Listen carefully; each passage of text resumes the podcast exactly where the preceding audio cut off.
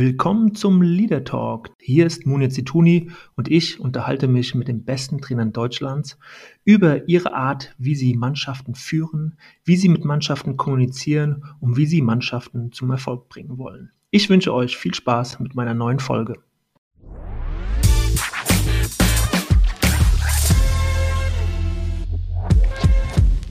Ja, und zu meiner neuen Folge vom Leader Talk heute Christoph Daum zu Gast. Ich freue mich sehr, dass Sie angeschlossen sind. Äh, ich glaube aus Köln, Herr Daum. Freue mich auf das Gespräch mit Ihnen. Ja, ich freue mich auch und Gott sei Dank sind ja die Internetverbindung wieder in vielen Bereichen möglich, nachdem hier Land unter war. Das stimmt allerdings. Äh, große Katastrophe in NRW und Rheinland-Pfalz und ich bin froh, dass es bei Ihnen nur der Keller war, der überschwemmt wurde und von daher äh, ja, können wir heute ganz normal über wichtige Themen sprechen. Kommunikation, Menschenführung, Motivation, Herr Daum. Ich glaube, ganz zentrale Themen auch in Ihrer Trainerkarriere. Und bevor ich äh, einsteige ins Gespräch, ähm, man kennt kennt sie. Man weiß, äh, was sie erreicht haben, mit welchen Vereinen sie Erfolge gefeiert haben. Trotzdem einfach nochmal ähm, der Form halber die Vereine, für die sie gearbeitet haben als Trainer. Also 1980, Herr Daum, mit in sehr jungen Jahren ihre Fußballlehrerlizenz gemacht. Ähm, 1985 dann ihre Erste Station im Profi-Herrenfußball als Co-Trainer vom 1. FC Köln. September 86 mit, ich glaube, 32 Jahren Cheftrainer dann vom 1. FC Köln. Sie wurden zweimal Zweiter, 89 und 90 und sind tatsächlich noch in den Top 20 der jüngsten Trainer der Bundesliga. Also ein sehr, sehr junger Christoph Daum, der damals dieses Amt angetreten hat. Ähm, 1990 dann der Wechsel zum VfB Stuttgart. Drei Jahre dort, deutscher Meister 1992, wir erinnern uns. Danach das erste Mal in der Türkei, 94 bis 96, Besiktas Pokalsieger, Meister geworden. Und dann die Rückkehr nach Deutschland, wo sie eine relativ lange Zeit bei Bayer Leverkusen waren. Eine sehr erfolgreiche Zeit aus Sicht von Leverkusen, auch wenn es zum deutschen Meister nicht gelangt hat. Dreimal Zweiter, ähm, eine Wahnsinnsserie mit Leverkusen. 2001 bis 2002 Besiktas. Danach ein Jahr Austria Wien, Meister und Pokalsieger dort geworden. Dann wieder Türkei, drei Jahre Fenerbahce, zweimal Meister geworden. Mit dem ersten FC Köln sie dann 2008 aufgestiegen in die erste Liga und sind nach den zweieinhalb Jahren in Köln wieder nach äh, in die Türkei zu Fenerbahce gegangen für ein Jahr von 2009 bis 2010 von 2011 äh, März 2011 Mai haben sie versucht, Eintracht Frankfurt vor dem Abstieg zu retten. Das ist ihnen nicht gelungen und sind dann nochmal nach Belgien gegangen im November 2011 zum FC Brügge, wo sie auch ein erfolgreiches Jahr hatten, sind Vizemeister geworden und dann 2013 äh, nochmal eine Episode bei Bursaspor, bevor sie ja 2016 bis 2017 Nationaltrainer von Rumänien waren und das so die letzte Trainerstation war für sie. Können Sie damit leben, mit den Stationen und den Erfolgen? Äh, ich kann nicht nur damit leben, ich habe damit gelebt mhm. und äh, verbinde mit allen Stationen äh, sehr, sehr gute, tolle Erinnerungen und Erlebnisse. Ja, sehr schön. Ähm, aktuell waren Sie ja auch ähm, oftmals gefragt als Kolumnist, als Kommentator für die EM. Deswegen ganz kurz, weil es ja gerade auch erst äh, war, die Euro Sieger Italien im Finale gegen England. Ähm, die Frage an Sie, Herr Daum, was können denn so die aktuellen Trainer, die aktuelle Trainergeneration vom Europameistertrainer Roberto Mancini mitnehmen? Gibt es da etwas, was Roberto Mancini so als Botschaft auch an die aktuelle Trainergeneration sendet? Haben Sie da für sich was herausgefunden? Nicht nur ich habe für mich etwas herausgefunden, sondern auch für die gesamte äh, äh Trainerzunft. Denn äh, Mancini hat ja nachdem äh, Italien 2018 die äh, WM in Russland verpasst hat, äh, die Mannschaft übernommen und hat sie gar nicht so großartig äh, umgebaut, also dass da jetzt äh, so viele neue Namen gekommen sind, das ist nicht der Fall. Er hat es aber verstanden, obwohl er 70 Spiele ausprobiert hat, dort äh, einen Teamgeist äh, zu installieren, der seinesgleichen sucht. Das heißt also neben äh, der ganzen taktischen Ausbildung, neben äh, konditionellen Aspekten, ist auch dieser gesamte mentale Bereich, wie ich eine Mannschaft führe, wie ich die Charaktere so zusammenstelle, dass sie sich synergetisch unterstützen, ergänzen und sogar auf einen höheren Level hochziehen. Sehr, sehr wichtig.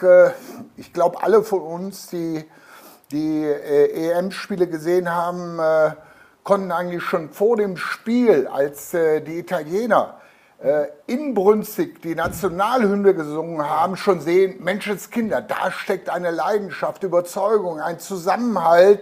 Das war nicht nur ein Arm auf die Schulter legen, sondern das war äh, ein Zusammenschluss einer Mannschaft, die eben letztendlich auch äh, äh, den Unterschied ausgemacht hat, äh, dass die Italiener verdiente Europameister geworden sind. Nur einmal waren sie wirklich als äh, die glücklichere Mannschaft vom Platz gegangen. Das war das Spiel gegen Spanien. Da waren, für, waren die Spanier für mich die bessere Mannschaft. Ansonsten hat Mancini es verstanden, eben Dinge aus der Taktik sehr gut, auch mit Aspekten aus ja, sagen wir, aus dem Teamgeist zusammenzufügen. Das ist also auch sehr wichtig.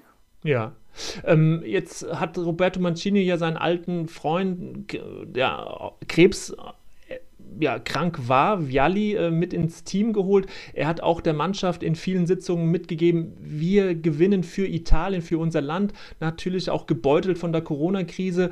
Äh, diese Vision, die er so aufgezeichnet hat, diese Leidenschaft, die er dadurch entfacht hat, ähm, war sicherlich auch ein Schlüsselmoment. Äh, erinnert Sie das auch ein bisschen an, an Ihre Arbeit? Also ich will fragen, diese Vision, die man so einer Mannschaft aufzeichnet, die hat dann doch mehr Bedeutung, als man so glaubt, weil oftmals ja solche Visionen Visionen gern abgetan werden, weil der kurzfristige Erfolg im Vordergrund steht. Aber an dieser Stelle merkt man doch, dass äh, sowas einen ganz schönen Einfluss auch hat auf die Leistungsbereitschaft einer ganzen Mannschaft. Nun ja, mit dem äh, Wort Vision haben ja viele ihre Probleme, weil äh, es eben auch vom Helmut Schmidt diese Aussage gibt, äh, äh wer eine Vision hat, der gehört ins Krankenhaus. Äh, äh insofern würde, mhm. würde ich äh, eher davon sprechen, dass Mancini es verstanden hat,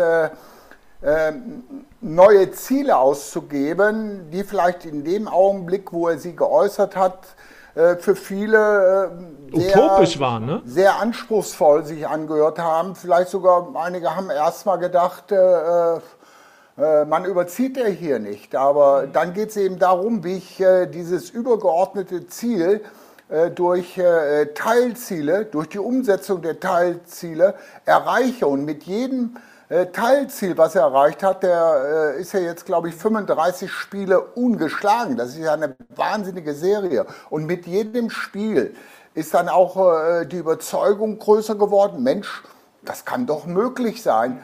Äh, aber äh, man muss sagen, am Anfang äh, war natürlich die Überzeugung von Mancini da, der seinen Spielern mit einem unheimlich großen Vertrauensvorschuss gegenübergetreten ist und gesagt hat, ihr seid dazu in der Lage, ihr könnt das und ich zeige euch den Weg auf, wie ihr das erreichen könnte. Und in diesem Sinn kann ich nur wieder sagen, dieses Vertrauen, was er vermittelt hat, ja, das war der Treibstoff zum Erfolg und hat sich dann natürlich mit jedem äh, erreichten äh, Zwischenziel immer mehr aufgebaut. Das ist ein Prozess, äh, den äh, Roberto Mancini hervorragend gesteuert mhm. hat. Mhm.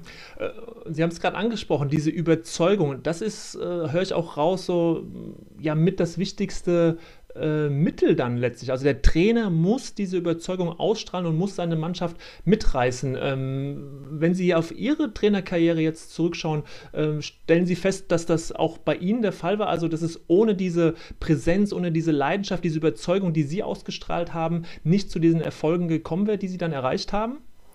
Also ganz deutlich äh, äh nochmal hier äh, muss ich äh, ausdrücken, dass ich neue Wege in den Trainingsformen gegangen bin, dass wir äh, das physische Training umgestellt äh, hatten, dass wir kaum Verletzungen hatten, kaum Spieleausfälle hatten. Also es waren sehr viele äh, Dinge, die auf ein neues Level gezogen worden äh, sind von mir. Und ein Bereich war natürlich auch äh, der Bereich äh, der ja, nennen wir das mal, mentales Training. Wir haben taktisches Training, wir haben technisches Training, wir haben physisches Training, aber wir haben einen genauso wichtigen äh, Bereich des mentalen Trainings und den habe ich natürlich auch für die äh, äh, Entwicklung eines einzelnen Spielers und für eine gesamte Mannschaft immer als sehr wichtig angesehen. Die Reduktion nur auf dieses mentale äh, Training würde äh, unserer Arbeit eigentlich überhaupt nicht gerecht werden. Aber gehen wir wieder nur auf diesen Bereich ein, dann muss ich sagen, natürlich war es für mich wichtig, ähm, die Spieler von der Erreichbarkeit gewisser Ziele zu überzeugen. Dafür ist es wichtig, dass ein Trainer sich sehr intensiv mit einzelnen Spielern unterhält, um herauszuhören. Das heißt, äh, wir kennen ja diesen Ausspruch, der Trainer muss die Sprache äh, der Spieler sprechen.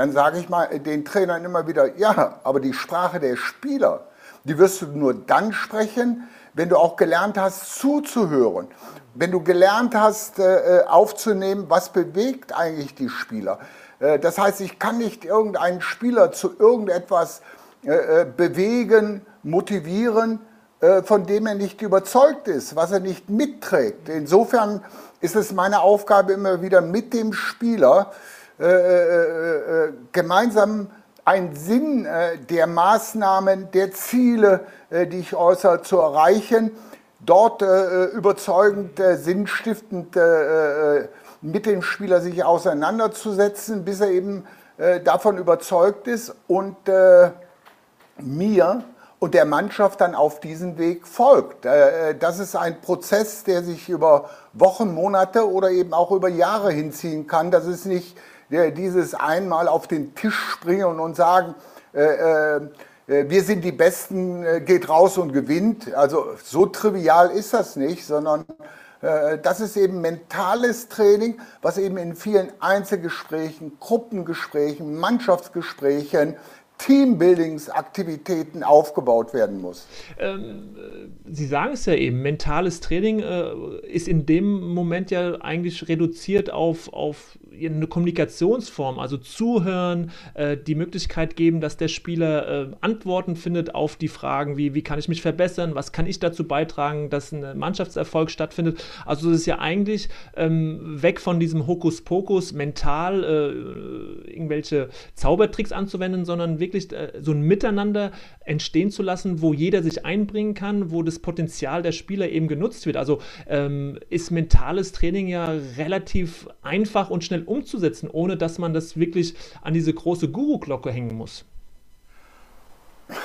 Ganz so einfach ist es natürlich nicht. Man muss da schon äh, gewisse äh, Kenntnisse haben und ich. Äh, äh Erzählen Sie mal, wie Sie äh, sozusagen das ähm, ja dann mit den Spielern hergestellt haben, dieses, dieses Kommunikationsverhältnis. Ja, ich werde ja oft äh, da nach Patentrezepten, nach genau. Erfolgsrezepten gefragt. Äh, jeder weiß, dass es die nicht gibt, aber ich habe dann versucht, äh, das auch in ein Modell zu bringen, welche Schritte, welche Maßnahmen erfolgen müssen. Und ich nenne das das Christoph Daum Stark-Modell. Also okay. das Wort stark mit dem Hintergrund, einzelne Spieler zu stärken, Mannschaften zu stärken, äh, äh, Jugendspieler oder auch äh, Seniorenspieler zu stärken. Und äh, äh dieses Starkmodell, das, äh, die Buchstaben stehen dann für gewisse Bereiche, das S steht,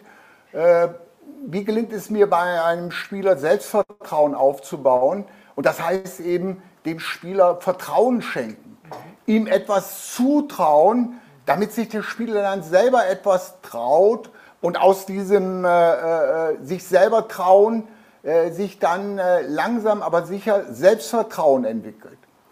Äh, das T in diesem Starkmodell steht für Teamfähigkeit. Das heißt, eine Teamfähigkeit entwickeln bedeutet für mich eine Identifikation mit den Zielen des Vereins, der Mannschaft, der Mitspieler herzustellen, eine Mitverantwortung äh, einzufordern und dann eben auch zu erklären, wann es wichtig ist, ein Leader zu sein und weil man auch mal ein Follower sein muss. Also es gibt Situationen, da musst du auch mal vorangehen, da musst du ein Mitreißer sein, äh, da muss die Initiative von dir ausgehen. Das sind dann so Momente, wo ich sage, da kann der einzelne Spieler einen Unterschied ausmachen.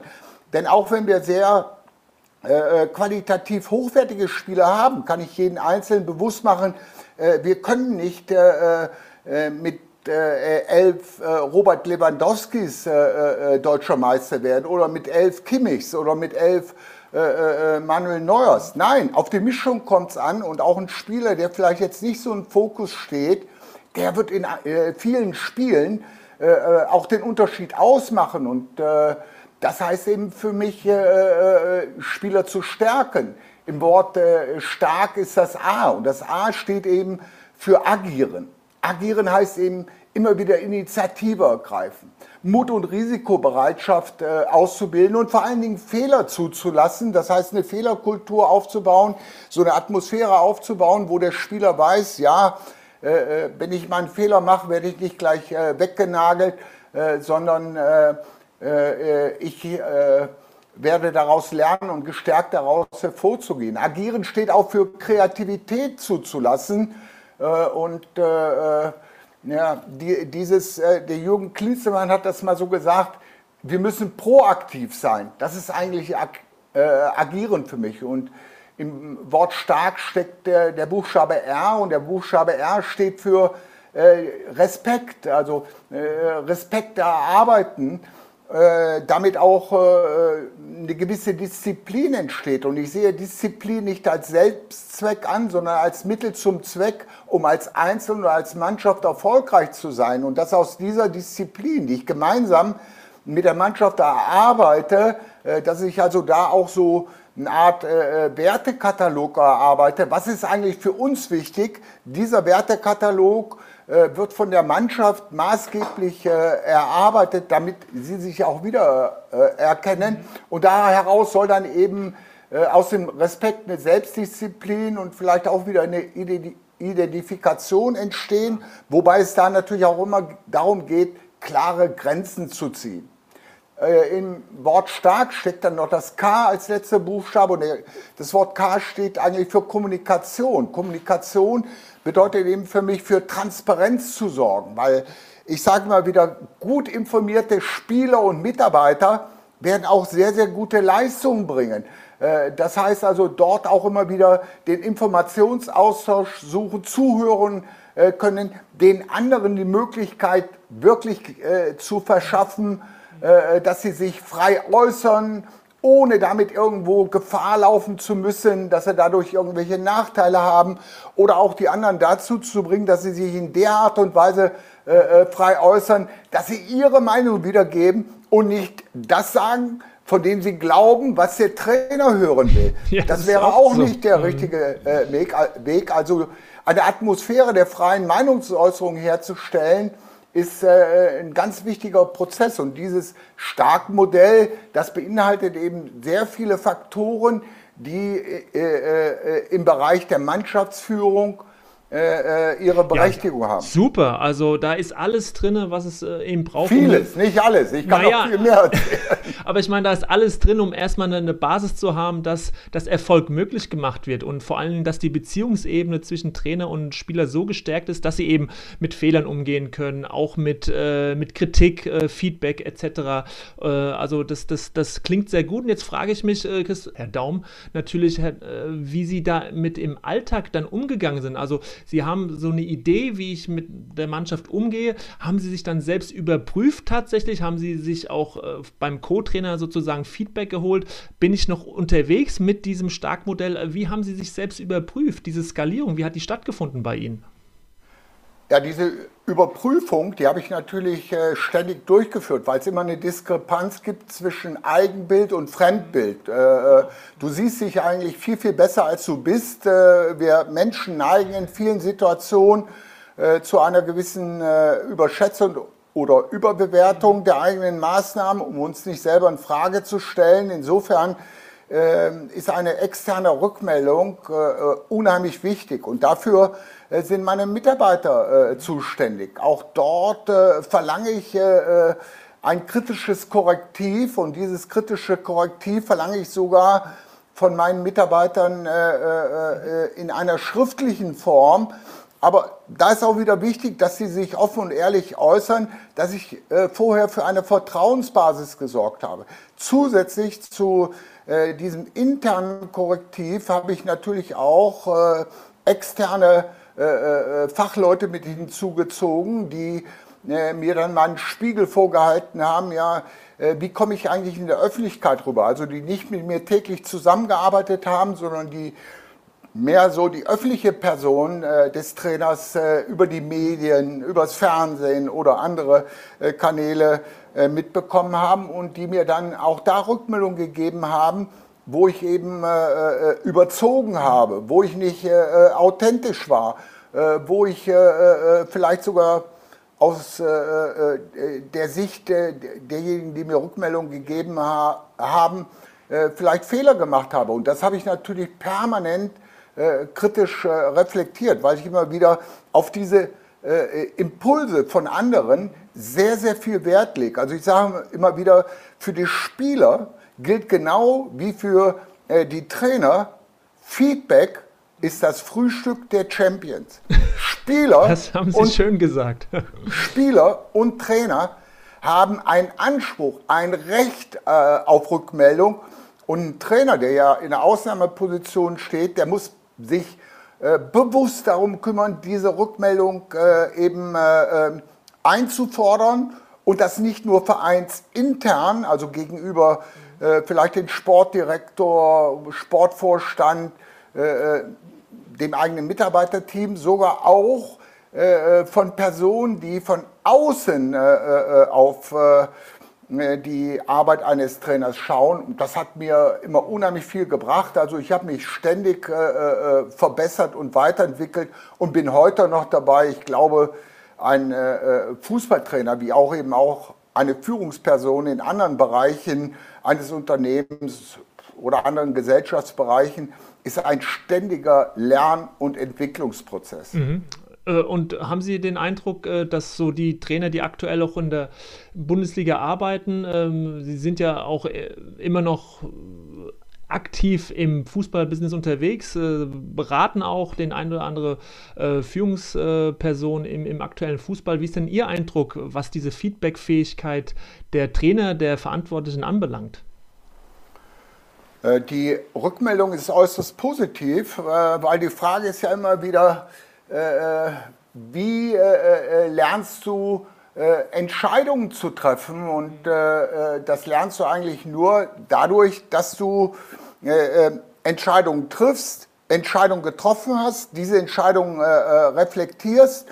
Und wenn du am Beginn einer Trainerkarriere bist, hast du noch nicht so viele äh, Entscheidungen getroffen. Und da finde ich es sehr, sehr gut, wenn man äh, aus den Erfahrungen von äh, gestandenen Trainern, die vielleicht wie ich schon über 40 Jahre in diesem Bereich tätig sind, ja, Impulse geben, Rückmeldungen geben, um den Trainern die Möglichkeit zu geben, zu besseren Entscheidungen zu kommen. Jeder bejaht, dass äh, Spieler entwickelt werden müssen, ausgebildet werden müssen. Aber kaum einer kümmert sich darum, wie die Trainer äh, äh, nach der erfolgreichen Absolvierung einer Trainerlizenz, ob das die CBA oder die Fußballlehrerlizenz ist, dann wird der Trainer sehr oft sich selbst überlassen und in diesem Bereich mhm. Ähm, Gibt es Nachholbedarf? Gibt es Nachholbedarf, aber ich muss auch sagen, da ich mich ja mit einigen äh, Trainern, die in den letzten Jahren äh, die Fußballlehrerlizenz äh, erworben haben, äh, beschäftige, äh, gibt es auch eine sehr große Offenheit, äh, dort sich fortzubilden, weiterzubilden und offen zu sein für Impulse. Und das muss ich sagen, das ist eigentlich eine Sache, äh, die ich allen äh, Vereinen verordnen würde, äh, dass sie eben da auch so, so einen Coach-Mentor ja.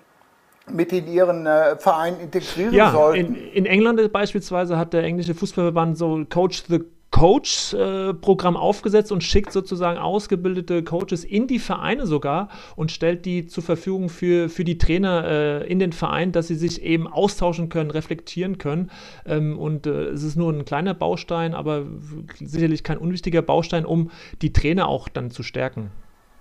Ja, ganz wichtig, äh, was der englische Fußverband da gemacht hat, äh, bezieht sich natürlich zu, in erster Linie ähm, auf die äh, unteren Bereiche, nicht auf den höchsten Leistungsbereich. Mhm, okay. Und äh, dort äh, äh die äh, Trainer, die, die im äh, Nachwuchsbereich sowohl bei den Frauen als auch bei den Männern unterwegs sind, die treffen natürlich sehr oft auf Trainer, die hauptberuflich sich mit ganz anderen Dingen beschäftigen und die zu unterstützen bei äh, der Problemlösung, das muss ich sagen, ist eine sehr, sehr gute Sache, die sich dann auch, wie wir dieses äh, Pyramidalsystem kennen, eben dann von der Basis äh, bis in die Spitze dann immer äh, besser durchsetzt. Also ich halte äh, dieses Konzept für ein sehr, sehr gutes und glaube sogar, dass es im obersten, höchsten Leistungsbereich, vor allen Dingen, wenn wir jetzt sehen,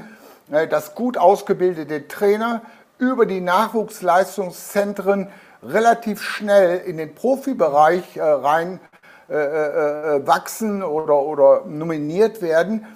Da fehlt oft noch ein entsprechender Erfahrungsschatz und da kann man sehr gut diesen Trainern Hilfen an die Hand geben. Und ich habe es ja auch muss ich sagen, selber erlernt durch meine Gespräche, die ich mit Rinus Michels hatte, mit Detmar Kramer. Ich kann jetzt eine ganze Reihe von namhaften Trainern.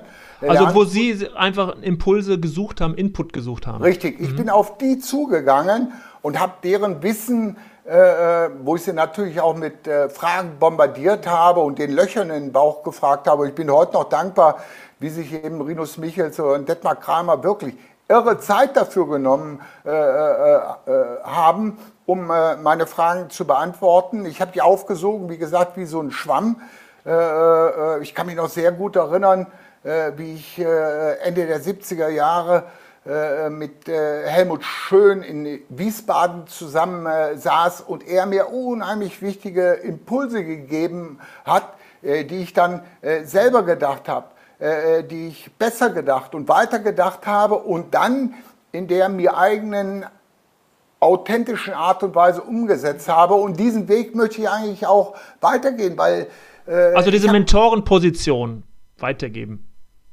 Ja, das halte ich für eine sehr wichtige Sache, weil, wie gesagt, äh, äh, äh Spieler zu entwickeln, das sehen wir äh, ein, das ist mhm. eigentlich Normalität. Aber Trainer, Aber Trainer, zu entwickeln, das äh, findet im Augenblick eigentlich nicht statt oder wird mehr den Zufall überlassen. Und wenn dann so ein junger Trainer eben äh, in eine schwierige Situation reinkommt, äh, dann wäre es ja gut, wenn er dort auch äh, Hilfe, Unterstützung bekommt, damit ja, A, er, er, er, sich nicht selber zu sehr äh, in Frage stellt, B, dass er nicht in irgendeinen Aktionismus verfällt oder C, dass er sogar äh, dann nicht äh, unbedacht zu irgendwelchen Maßnahmen oder Äußerungen tendiert. Ja äh, die letztendlich äh, keine Lösung der äh, prekären Situation darstellen. Mhm. Ähm, ich habe, vielleicht passt es jetzt ganz gut in dem Zusammenhang, äh, von Ihnen ein Interview gelesen mit dem Express und da haben Sie gesagt, viele meiner Entscheidungen waren allerdings oft von Zweifeln geprägt, die mein ständiger Begleiter waren. Doch diese Zweifel waren für mich immer der Motor, der Antrieb, um mich zu überprüfen und zu verbessern. Ja, eigentlich äh, für mich aus meiner Sicht eine wunderbare Aussage. Alle Entscheidungen, die wir dort treffen, die zielen auf die Zukunft ab und äh, die äh, werden immer unter einer gewissen Unsicherheit getroffen. Natürlich. Aber sich so zu zeigen, Herr Daum, ist ja nicht ganz so einfach, sich mit diesen Zweifeln zu zeigen, sich darüber bewusst zu sein. Naja, damit bin ich ja auch nicht tagtäglich rumgelaufen. so ist es nicht. Also ähm, diese Zweifel zu haben, ist ja eine Sache, aber bitte äh, nicht zu deutlich diese äh, Zweifel zeigen, denn der Spieler oder die Mannschaft braucht eine, eine, eine starke Führungsperson, der sie vertrauen, wo sie sich auch in schwierigen Situationen anlehnen können. Von daher sage ich immer wieder, das Auftreten, das Gesicht eines Trainers ist wie ein Spiegel des Zustandes einer Mannschaft. Und wenn ich dann mich vor die Mannschaft äh, mit Selbstzweifel hinstelle, äh, äh ja, dann kommt äh, äh, dieses berühmte Zitat von, von Martin Luther raus, aus einem traurigen Hintern kommt kein Lust, lustiger Furz.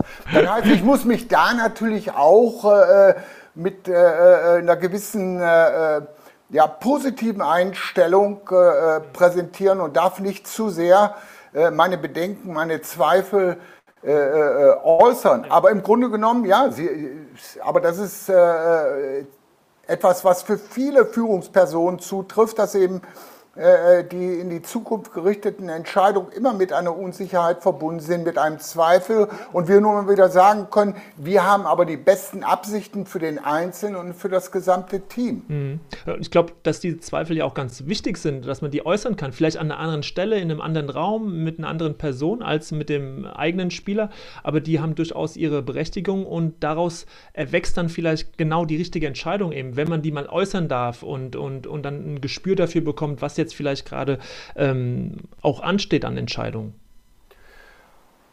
Also öffentlich darüber zu sprechen, äh, wenn du aktiv äh, im äh, äh Trainergeschäft bist, ist keine gute Idee.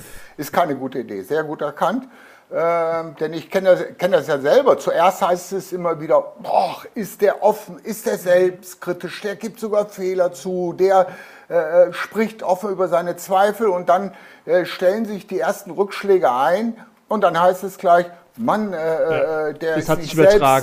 Mhm. der ist nicht selbstsicher, das ist ein Zauderer äh, oder ähnliche Äußerungen kommen. Insofern da in der Öffentlichkeit immer etwas äh, zurückhaltend sein und genau wissen, mit wem man was in aller Offenheit, Ehrlichkeit äh, äh, bespricht. Und da ist eben für mich so ein Coach-Mentor auch wieder genau der richtige Ansprechpartner, der nicht äh, äh irgendwelche äh, kritische Absichten gegenüber den Trainer hegt, sondern der nur eine Absicht hat, den Trainer sicherer zu machen, den, zum Wachstum des Trainers beizutragen, äh, dem Trainer zu helfen, dass er in Zukunft äh, bessere Entscheidungen trifft oder mit dem Trainer auch darüber zu sprechen. Mensch, das habe ich selber ähnlich erlebt, weil man kann sehr gut äh, äh aus den gemachten Fehlern von anderen lernen und äh, insofern, äh, wie gesagt, halte ich eben so, so eine, eine, eine äh, äh Trainerbegleitung für eine, ein sehr wichtiges Kriterium und nicht nur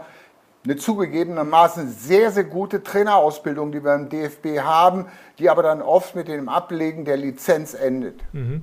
Ähm jetzt arbeite ich selbst äh, als Coach, Herr Daum, und äh, NLP ist mir natürlich auch ein Begriff. Und ich habe dann äh, bei Ihnen gelesen, äh, dass Sie äh, die Ankermethode, die ja aus dem NLP kommt, äh, ganz häufig und schon seit vielen Jahren auch in ihren Mannschaften in Einzelgespräche mit Spielern auch äh, genutzt haben. Deswegen wollte ich Sie da einfach nochmal fragen. Ich glaube, das bekannteste Beispiel, wenn ich es, äh, glaube ich, so abgespeichert habe, war zum Beispiel Ulf Kirsten. Also, dass Sie mit den Spielern ähm, ja so, so einen Anker erarbeitet haben, wo in, in Situationen des, des Misserfolgs oder des Zweifelns mit, ja, mit, einer, mit, mit einer Aktion, mit einem Wort, mit einem Zeichen ein anderer Gefühlszustand herbeigeführt werden konnte. Ähm, können Sie das bestätigen? Wollen Sie kurz mal erzählen, wie es überhaupt dazu kam, dass Sie mit so einer doch ähm, ja, seltenen Methode im, im, im Trainer-Alltagsjob äh, dann äh, doch äh, aber Erfolg gehabt haben? Ja, die Frage, die mich immer beschäftigt hat, war die, äh, wie gelingt es mir, einen Spieler äh, nach einem Fehler, den er gemacht hat oder einer Situation, äh, wo du merkst, der redet nur mit sich selbst, äh, der äh, zieht sich selber runter. Wie gelingt es mir wieder, den in eine neutrale und aus der neutralen auch wieder in eine positive äh, Stimmung zu bringen? Und da habe ich mich natürlich mit Fachleuten und, äh, auseinandergesetzt, habe mir Rat eingeholt von Leuten, die eben auch NLP-Trainer sind und äh, habe dann eben diesen Bereich der Ankerungstechnik auch mit der Mannschaft und mit den einzelnen Spielern besprochen, dass das nicht irgendwo äh, ein Hokuspokus ist, sondern dass er wirklich äh, funktioniert. Und ich habe dann eben mit Ulf Kirsten darüber gesprochen. Ulf, wie, es, wie viel, wie viel äh, Tore machst du denn, äh, äh wenn du zehn Torchancen hast? Und dann sagt der Ulf Kürz zu mir, ah, da mache ich mindestens fünf Tore. Da habe ich gesagt, Ulf langsam halt den äh, Ball Fach. Mit einer 50-prozentigen äh, Torquote äh, wärst du sehr weit oben. Aber sag mal nur mal, äh, du machst von den zehn Torchancen äh, drei Tore. Ja, Trainer, die mache ich aber auf jeden Fall. Okay, sage ich, einverstanden. So, jetzt vergleichen wir mal äh, dieses, äh, die, die Torchancen, also die zehn Situationen, mit einem Staubsaugervertreter, der von Haustür zu Haustür gehen muss, um äh, seinen Staubsauger zu verkaufen. Und wie du deine drei Tore machst, sagen wir, der Staubsaugervertreter verkauft seine drei Staubsauger. Verstehst du das? Ja, das verstehe ich, Trainer. So, Ulf, du gehst an die erste Haustür, zweite, dritte, vierte, fünfte und du bekommst immer eine Absage, verkaufst keinen Staubsauger. Wie fühlst du dich dann? Wie denkst du dann über deine Aufgabe? ja, das ist nicht so gut, äh, äh, da bin ich nicht so gut drauf, keiner kauft den, da, da ja, habe ich keine positiven Gefühle. Sag ich, ja, Ulf, du gehst jetzt zur sechsten Haustüre und verkaufst wieder keinen, äh, äh gehst zur siebten und äh, mit welchem Gefühl gehst du zur siebten? Ja, sagte zu mir, scheiß Gefühl, habe ja vorher keinen äh, Staubsauger verkauft. Äh, sag ich, nee, nee, Ulf. Zur siebten gehst du mit einem Lächeln, mit einem äh, tollen äh, Gesicht Mit einer Überzeugung hin, sozusagen. Mit einer Überzeugung hin, äh, das ist die letzte Person, die mir absagen kann. Denn du hast ja gesagt, von zehn machst du drei Tore, von zehn verkauft er drei Staubsauger. Er sagt, so habe ich das noch nie gesehen. Doch, Ulf, so ist es genauso mit dir. Du, äh, weißt nie, wenn äh, du die drei Tore machst, ob äh, du vielleicht fünf, sechs, sieben Fehlversuche hast und dann auf einmal drei, vier Situationen sofort verwertest. Das Auslassen von Torchancen ist genauso wichtig wie das Erzielen von Toren. Das habe ich noch nie so gesehen. Ja, Ulf sagt, eine hundertprozentige Trefferquote, die gibt es nicht. Du hast mir eingangs so, sogar gesagt, du hast eine 50-prozentige, die sehr anspruchsvoll ist. Du wirst also immer wieder eine gewisse Anzahl an Fehlversuchen haben und dann kommt es darauf an, wie du schnellstmöglich wieder in die beste Stimmung reinkommst, wie du schnellstmöglich wieder Selbstvertrauen aufbaust, wie du äh, schnellstmöglich wieder voll fokussiert auf das Spiel bist. Und dafür haben wir dann eben Situationen erarbeitet, wo der äh, äh Ulf äh, spielentscheidende Tore gemacht haben. Und diese Situation haben wir mit unheimlich vielen Ereignissen, Submodalitäten heißt das, verbunden. Was hast du gehört, was hast du gesehen, was hast du gefühlt und so weiter, um möglichst viele Details in, dieser, in diese Situation einfließen zu lassen, die bewusst zu machen. Und er hat dann wie im Kopf seinen eigenen kleinen Film gedreht. Wie bin ich äh, äh, äh, in meiner besten Stimmung? Und das haben wir dann, weil es auf dem Spielfeld ja nicht so ist, dass man äh, äh dann das groß kommunizieren kann, das haben wir dann mit einem optischen Zeichen verbunden. Das ist eben dann optischer Anker. Und den haben wir während des Spiels dann ausgetauscht. Und dieses, äh, was beim Ulf hervorragend äh, funktioniert hat, ist mehrfach Torschützenkönig der Bundesliga geworden, hat auch bei anderen Spielern in anderen Situationen äh, sehr, sehr gut den Spielern geholfen, um schnellstmöglich nach einem Fehler, nach einem verlorenen Zweikampf, verschossenen Elfmeter oder dergleichen wieder in eine neutrale und dann in eine positive Einstellung zu gelangen. Das haben Sie super erklärt, Herr Daum. Also äh, perfekt äh, den Anker, die Ankermethode aus dem NLP und äh, ein tolles Beispiel eben dafür, dass das auch im Fußball äh, funktionieren kann mit einem optischen Anker. Ähm, haben Sie denn äh, für sich herausgefunden nach all den Jahren, wann oder warum Sie wann mit Teams erfolgreich waren und wann nicht, ähm, jetzt so im Nachgang? Ja, du versuchst natürlich immer wieder sehr viel äh, ja, berechenbare Faktoren zu nennen und vergisst oft eigentlich äh, äh, weiche Faktoren, die sich mehr im Verborgenen abspielen, denn was sind denn, äh, ja genau, was, sind, was wären denn weiche Faktoren für Sie? Das sind die äh, sogenannten im Englischen heißt das Interpersonal Skills, das heißt die gesamten zwischenmenschlichen Beziehungen, weil es kommt ja nicht nur darauf an, äh, was du sagst, sondern wie du es sagst und in welchem Moment du es sagst. Und das kann dann zu sehr unterschiedlichen äh, äh, Reaktionen führen. Ein äh, falsches Wort zum falschen Zeitpunkt, vielleicht in der falschen Intensität, äh, kann äh, eine ganze Vertrauensbasis zerstören. Das kennen wir ja auch äh, aus Beziehungen äh, äh, sehr, sehr gut, wie Beziehungen dann durch äh, einen kleinen Vorfall in die Brüche gehen. Und äh, das gibt es auch so im Fußball. Also wenn ich jetzt gefragt werde, äh, was äh, hat in manchen Situationen äh, funktioniert, was in manchen nicht, so kann ich nochmal deutlich sagen, es gibt keine Patentrezepte, die ich von der einen Mannschaft, von der einen Situation linear eins zu eins übertragen konnte. Ich konnte nur mal wieder Tendenzen übernehmen und daraus lernen, wie ich das in Zukunft äh, besser mache. Und es war eben ein sehr gutes Zusammenspiel immer äh, zwischen individueller äh, Qualität, dass es mir und den Spieler gelungen ist, aus dieser individuellen Qualität mannschaftsdienliche Qualität erwachsen zu lassen, dass das Mitarbeiterteam eingebunden war, also dass nicht so ein Trainerjob so eine One-Man-Show ist, wo der Trainer auf einem einsamen Feldherrenhügel steht und von dort oben äh, Befehle erteilt. Ja, ja. Denn die Frage ist ja immer, wie gelingt es mir, äh, dass ich die Spieler und die Mitarbeiter hinter mich bringe? dann auch noch die Fans mit begeistern, um da eben äh, wirklich so, ich nenne das jetzt äh, mal etwas überspitzt formuliert, so eine Siegermentalität beim Einzelnen innerhalb der Mannschaft und um den ganzen Verein herum aufzubauen. Und da, das habe ich permanent kritisch reflektiert und versucht, in diesem Bereich mich immer zu verbessern. Das heißt, nicht nur nach neuen Lösungen gesucht, sondern immer nach besseren Lösungen gesucht. Mhm.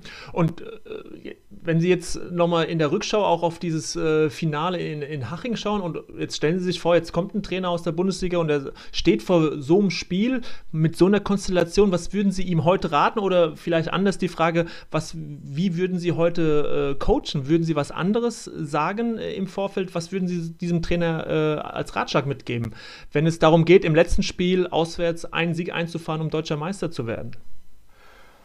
Nun ja, dieses Unterhaching ist natürlich auch ein Prozess. Äh, der beginnt eigentlich schon eine Woche äh, bevor wir äh, nach München gefahren sind. Und ich habe einfach einige Warnsignale nicht richtig eingeschätzt, vielleicht sogar auch übersehen. Das heißt, jedem Trainer muss es gelingen, ein sogenanntes Frühwarnsystem aufzubauen.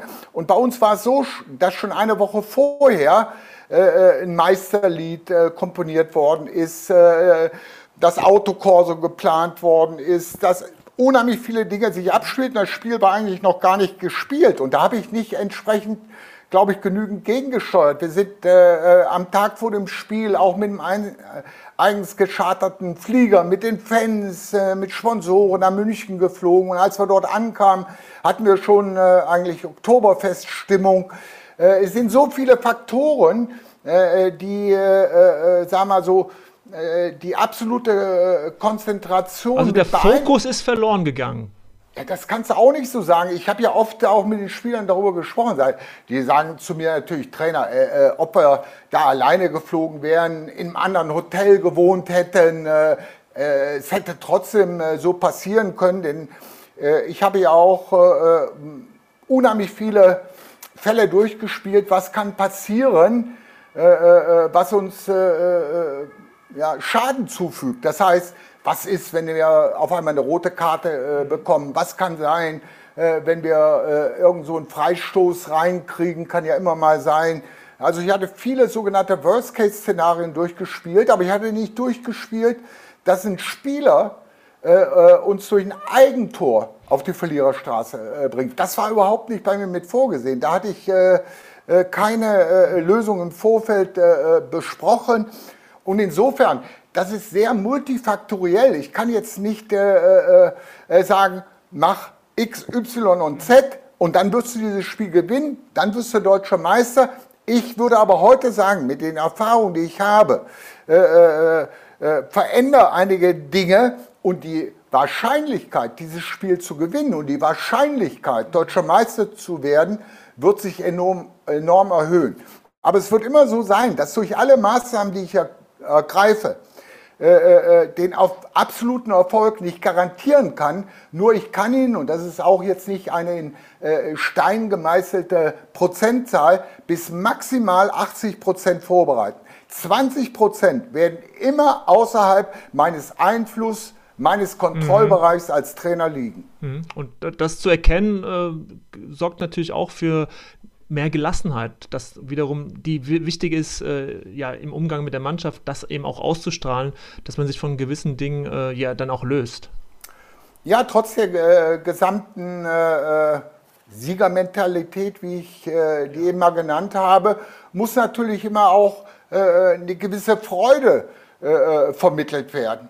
Äh, muss natürlich auch äh, eine gewisse Souveränität, eine gewisse äh, Gelassenheit mit vermittelt werden. Und ich muss sagen, in diesem Bereich habe ich natürlich unheimlich viel in den letzten zehn Jahren durch meine ganzen Indienaufenthalte gelernt und habe gelernt, welche Bedeutung eben Meditation, Atemtechnik, äh, solche Dinge äh, äh für, sag mal, äh, äh eine Ausgeglichenheit. Ein mhm. Zustand der Entspannung, der Ausgeglichenheit äh, sorgen. Denn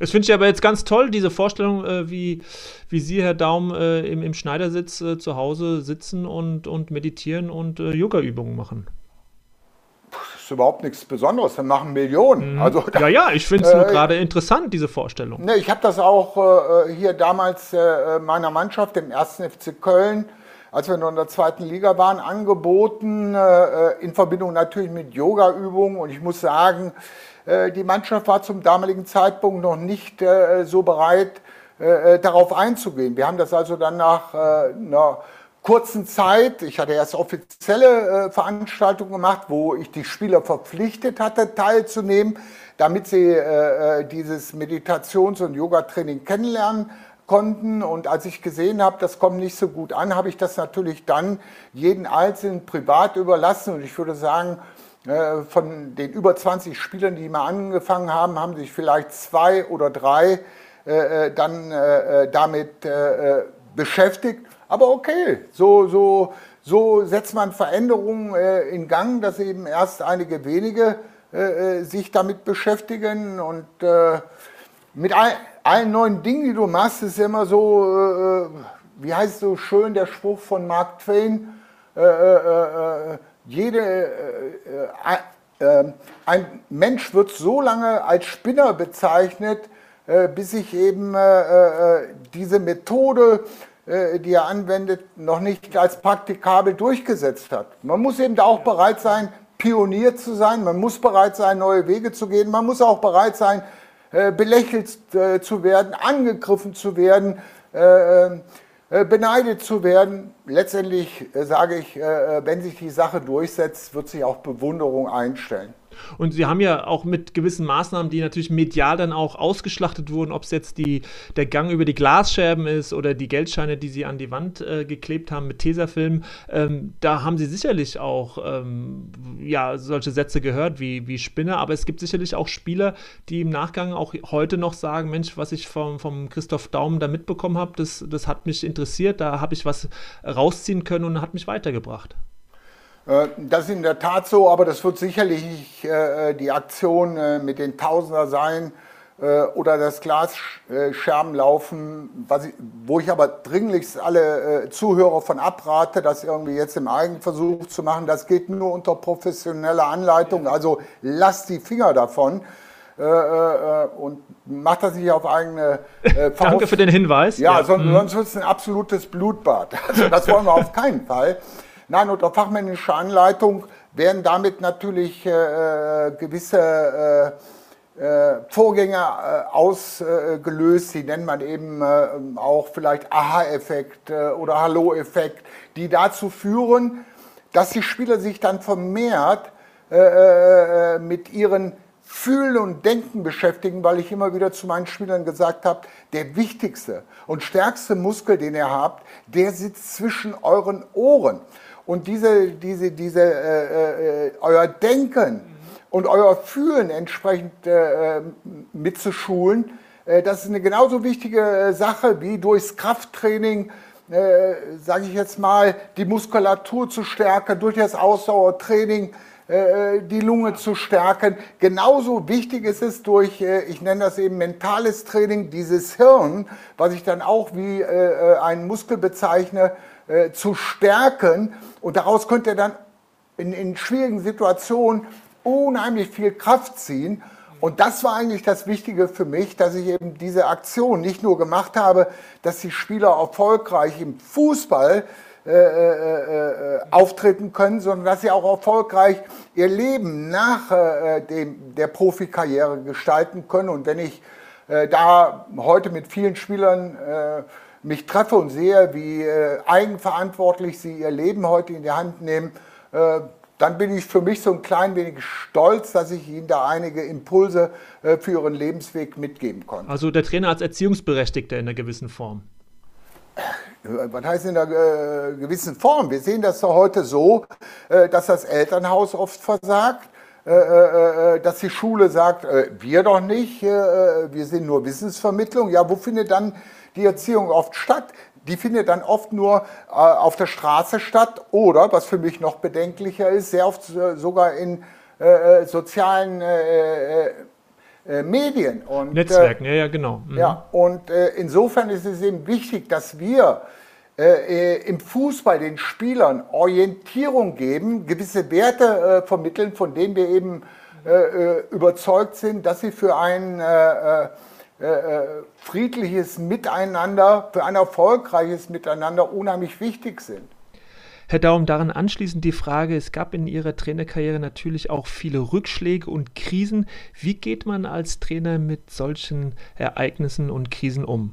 Äh, ich kann nur dazu sagen, wichtig ist, äh, dass egal welchen Fehler du machst, äh, du dir diesen Fehler eingestehst, aus dem Fehler lernst und diesen Fehler nicht wiederholst. Es wird im Leben immer wieder vorkommen, dass du Fehler machst, denn der Mensch ist ein fehleranfälliges Wesen und er muss auch, sagen wir, mit einer Fehlertoleranz sich selbst gegenüber bereit sein, sich zu vergeben und zu verzeihen.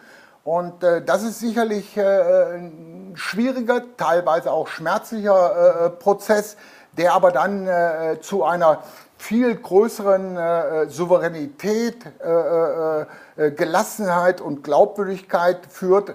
Persönliches Wachstum findet doch eigentlich immer außerhalb der Komfortzone statt. Wenn also etwas schief läuft, dann äh, äh, hast du viel mehr Möglichkeiten, Dinge äh, kritisch zu reflektieren. Die größten Fehler werden, habe ich vorhin mal gesagt, im Erfolgsfall gemacht und da gehst du äh, äh, über diese Situation hinweg. Aber wenn du mal wirklich äh, richtig auf die Schnauze fällst, wenn du mal richtig scheiterst, was verdammt weh tut, ja, dann bist du aus deiner Komfortzone raus und dann hast du alle Möglichkeiten, äh, äh, ja. Veränderung anzugehen, absolut. Veränderung findet nur außerhalb der Komfortzone statt. Da gebe ich Ihnen total recht. Ja, ja. aber was ich sagen wollte, dann hast du die Möglichkeit daran zu zerbrechen. Das ist ja auch eine Möglichkeit. Viele, äh, wenn, wenn, wenn, wir äh, uns da äh, an Ratio fahren, an Herrn Merkel oder andere äh, erinnern, die machen Selbstmord. Das ist natürlich die schlimmste äh, äh, Situation, wenn man an so einer Situation zerbricht oder andere, da würde ich mich eben als Beispiel mit nennen, äh, die gehen gestärkt daraus hervor.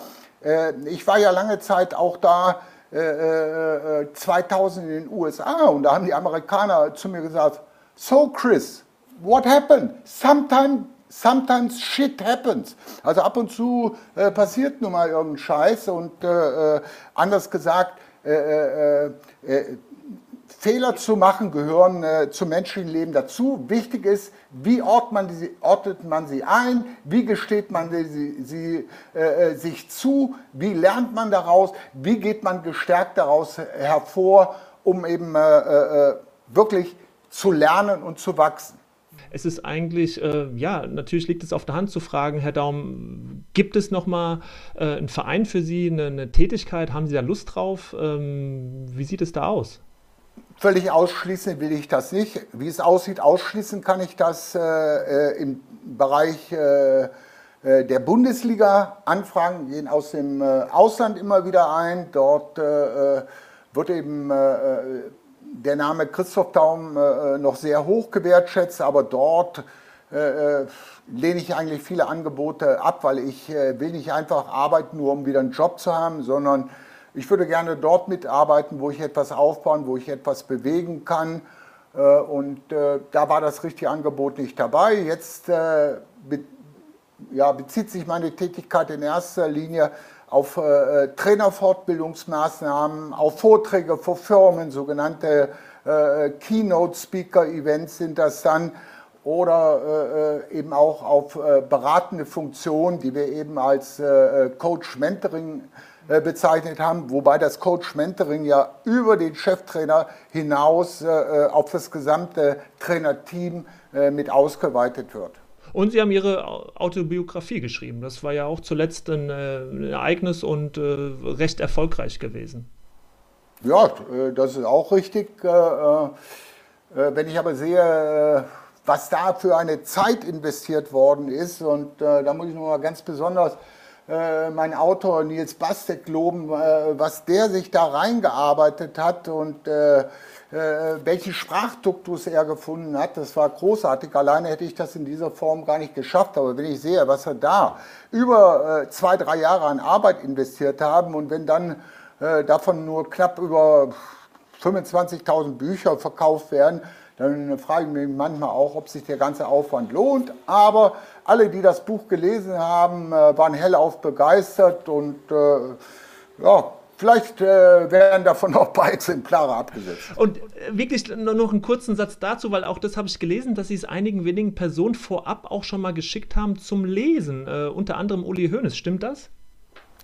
Äh, ich habe die Passagen, die sich hauptsächlich äh, mit meinen Begegnungen mit Uli Hoeneß bezogen haben, zugeschickt, um dort nicht äh, irgendeiner äh, äh Wahrnehmenstrübung zu unterliegen oder, okay. oder irgendeinem, ja. wie es so schön heißt, Erinnerungsoptimismus zu unterliegen, äh, habe ich dann schön. eben auch äh, ihn gebeten, das durchzulesen. Hat er gemacht und hat das dann auch freigegeben. Also wir waren da schon äh, äh, auf einer Linie, was die Darstellung anbetraf. Bemerkenswert, Herr Daum, finde ich sehr bemerkenswert und wollte einfach nochmal nachfragen, ob das, ob das zugetroffen hat. Herr Daum, ja, letzte Frage äh, für Sie jetzt in diesem Podcast. Ähm, leider schon äh, eine Frage, die ich jedem Trainer stelle, ähm, auch an Sie. Drei Trainer, die Sie besonders geprägt haben, besonders beeindruckt haben, äh, lose Reihenfolge, welche drei Trainer würden Sie da so nennen? Ja, der äh, äh, wichtigste war natürlich äh, Gero Bisans, das ist mein Ausbilder an der Sporthochschule äh, gewesen, der äh, mich äh, ja, dazu animiert hat, Trainer zu werden. Er sagte, ich mache seit 20 Jahren die Fußballlehrerausbildung und ich sage dir, du hast alle Anlagen, ein sehr, sehr guter Trainer zu werden. Das war also ein Mensch, der an mich geglaubt hat und äh, vielleicht auch den Unterschied in meiner Entwicklung äh, ausgemacht hat, weil er äh, äh, mich unterstützt hat. Ein kleiner Exkurs, ganz kurz nur dazu, Herr Daum, weil das ist, glaube ich, so, so wichtig, dass wir Menschen im Leben treffen, die uns unterstützen, die, die einem Rückenwind geben. Und wir haben ganz viele Menschen oftmals in unserem Umfeld, die äh, zweifeln, die negativ reagieren. Aber das, was Sie beschreiben, eben, dass da so ein Mensch ist mit Erfahrung, der sagt, Mensch, mach das, ich sehe da was in dir. Ich glaube, das ist ein Impuls, der unglaublich wichtig ist, gerade für junge Menschen. Das wollte ich einfach nochmal herausstellen. Ähm, Vollkommen richtig. Äh, der Amerikaner sagt dazu, the one who makes the difference. Der eine Mensch, der den Unterschied bei dir ausgemacht hat. Aber das haben wir, glaube ich, schon ganz am Anfang äh, dieses Podcasts gesagt. Das heißt nämlich, äh, dem anderen Vertrauen zu schenken, den anderen etwas zuzutrauen, damit sich bei dem anderen dann aus dem Vertrauen schenken, Zutrauen, Selbstvertrauen entwickelt. Und das habe ich sicherlich Gero Bisans äh, äh, zu verdanken. Dann für mich natürlich äh, äh der Trainerguru schlechthin war Rinus Michels. Rinus Michels äh, hatte äh, Ende der 60er, äh, Anfang der 70er Jahre diesen äh, Football Total, wie man ihn nennt, nennt entworfen. Auf den fußt eigentlich die ganze Barcelona-Schule, die dann natürlich durch das Positionsspiel dann auch mal eine gewisse andere Ausrichtung fand. Aber alles, was äh, da Johann Cruyff gemacht hat oder äh, später äh, Pep Guardiola. Das fußt alles auf diesen Football-Total- Konzept von Rinus Michels und mit denen habe ich mich sehr, sehr viel äh, unterhalten, ausgetauscht. Wir waren sehr enge Freunde und er hat mich sogar, das habe ich äh, ihm sehr hoch angerechnet, äh, zur Traineraus- und Fortbildung nach Holland eingeladen in äh, den äh, 90er Jahren, was eigentlich damals ein No-Go war. Der deutsche Fußball wurde immer wieder als ein kämpferischer Fußball ja, ja. dargestellt. Da wollten die Holländer nicht so viel von wissen. Aber Rino sagte, nee, der Christoph Daum ist ja etwas anders. Also Rinus Michels hat mich da äh, sehr, sehr viel äh, beeinflusst. Das sind eigentlich die zwei herausragenden Namen. Ansonsten müsst ihr jetzt hier noch äh, 20, 30 Namen nennen, wo ich von Trainern etwas mitgenommen habe. Ich habe das früher oft so gemacht, wenn wir ein Freundschaftsspiel hatten, dass ich gesagt habe, ja, ein Freundschaftsspiel mache ich aber nur unter der Voraussetzung, äh, dass ich mich mit den gegnerischen Trainern eine Stunde unterhalten darf. Und so habe ich Idee. natürlich unheimlich viele äh, Top-Trainer äh, äh, kennenlernen dürfen, mit denen ich äh, mich ausgetauscht habe oder eher, muss ich sagen, den ich Löcher in den Bauch gefragt habe.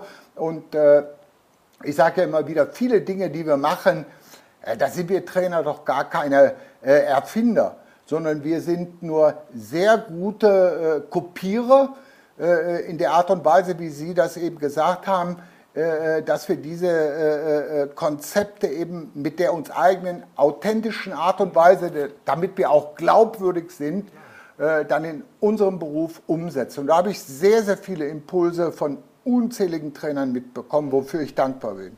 Das heißt, Sie, wir belassen es bei zwei. Dann vielleicht noch die Frage, wer ist denn für Sie dann aktuell so der beste Trainer in Deutschland oder der Trainer, wo Sie mm, positiv am meisten ja, überrascht sind? Trainerbereich überrascht mich eigentlich nicht mehr so viel, muss ich ehrlich sagen, äh, wenn ich die ganzen Trainerwechsel sehe. Äh, ich äh, muss sagen, wir haben sehr, sehr viele gute Trainer, was Adi Hütter mit der Eintracht gemacht hat, sucht seinesgleichen. Marco Rose hat sehr erfolgreich in Gladbach gearbeitet und Hansi Flick hat mit äh, Bayern München Erfolge gefeiert. Das ist ja nur als traumhaft zu bezeichnen. Ähm, und dann haben wir natürlich so eine sehr, äh, hört sich vielleicht jetzt ein bisschen äh, komisch an, wenn ich sage, eines der größten Trainertalente, weil er eigentlich jetzt schon sehr erfolgreich arbeitet, das ist Julian Nagelsmann den ich als zukünftigen Top-Trainer ansehe. Aber wir können über die Bundesliga hinausschauen, den Jürgen Klopp äh, Thomas Tuchel, äh, die leisten so viel tolle, hervorragende Arbeit für das Ansehen der deutschen Trainer, die kann man gar nicht genügend würdigen. Mhm. Okay. Herr Daum, viel länger als Ihnen sozusagen zugesagt, aber es war hochinteressant. Äh, ich habe intensiv zugehört. Ich hoffe, die Zuhörer tun es auch. Vielen, vielen Dank für Ihre Zeit, für den Input. Und ich denke mal, gerade die jungen Trainer konnten extrem viel aus diesem Gespräch mitnehmen. Vielen Dank, Herr Daum. Ich bedanke mich.